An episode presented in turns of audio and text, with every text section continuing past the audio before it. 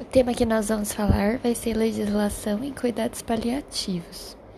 É, apenas na metade do século XX, a gente tem a retomada do conceito de que o enfermo ele é uma pessoa dotada de outras dimensões e valores além do, do exclusivo biológico, né? Então é apenas a partir da década de 60, 70 em que a gente vai ter um novo modelo de discurso dentro da medicina que se preocupa realmente com os anseios do, do paciente, com a vontade do paciente. E é dentro desse paradigma, dessa mudança de paradigma, que surge a filosofia dos cuidados paliativos. Em 2006, a resolução do CFM vai falar do que, que é a ortotanásia e vai citar a implementação, né, a incorporação dos cuidados paliativos como um cotidiano dentro da medicina.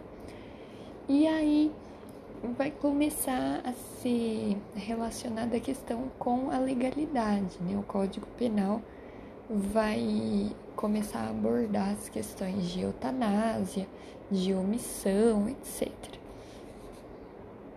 Quando a gente tem um, um adiantamento uma, você está adiando, né, a morte do paciente de maneira insensata, prolongando o sofrimento tanto desse enfermo quanto da família, a gente tem a chamada distanásia.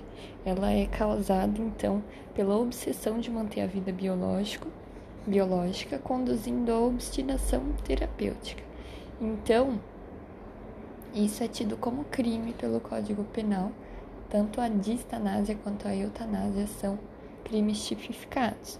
A limitação do tratamento considerado fútil e a introdução de procedimentos médicos que visam promover alívio e conforto ao paciente terminal são práticas recomendadas no mundo inteiro. No Código de Ética Médica, em 2009, a gente começa a ter então regulamentação dos cuidados paliativos como algo ético mesmo necessário então, é obrigatório o médico oferecer os cuidados paliativos nos portadores de enfermidades terminais, vedando a obstinação terapêutica. O CFM reconhece os cuidados paliativos como uma área de conhecimento obrigatório dentro do, do ensino médico. Com relação à legislação mesmo e termos mais técnicos que a gente tem para falar, a omissão é o conceito de que podia e deveria agir. Então, quando eu tenho uma ausência de procedimentos sustentadores de vida, né, quando eu deixo de fazer algum procedimento que visaria prolongar a vida na condição de uma doença incurável, isso não é crime, né? Isso seria ortotanásia.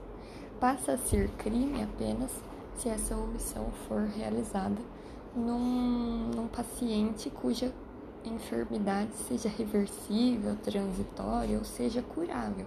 Aí vai ser tipificado o homicídio, artigo 121 do Código Penal. A distanase, igual eu falei, que a obstinação terapêutica, também pode ser crime, que é através do constrangimento ilegal. E lembrar que o que é regulamentado que é o que o cuidado paliativo busca, é a ortotanásia, que é uma eutanásia passiva, é você nem adiar e nem adiantar a morte. É dever evitar procedimentos fúteis e obstinados. A família deve ser consultada quando o paciente não está nas suas plenas condições de tomar decisão, né? Senão ele deve ser consultado, obviamente, mas a família tem que estar a par do que está acontecendo, mas a decisão técnica final é do médico. E se o médico ele se sente desconfortável, ele não concordar com a situação, ele pode deixar o caso do paciente desde que ele arranje um substituto que se propõe a fazer a, as demandas. O médico tem o direito, então, de deixar o caso nesses, nessas situações e é permitido ao médico limitar ou suspender procedimentos e tratamentos que prolonguem a vida do doente em fase terminal, de enfermidade grave e incurável, respeitada a vontade da pessoa ou de seu representante legal. O doente continuará a receber todos os cuidados médicos para aliviar os sintomas que levam ao sofrimento, assegurada assistência integral, conforto físico, psíquico, social e espiritual, inclusive assegurando-lhe o direito à alta hospitalar, da alta hospitalar. Então, também é direito do paciente é, morrer onde ele se sentir mais confortável. Isso é a resolução número 1805 de 2006. Então, são todos aspectos legais em cuidados paliativos.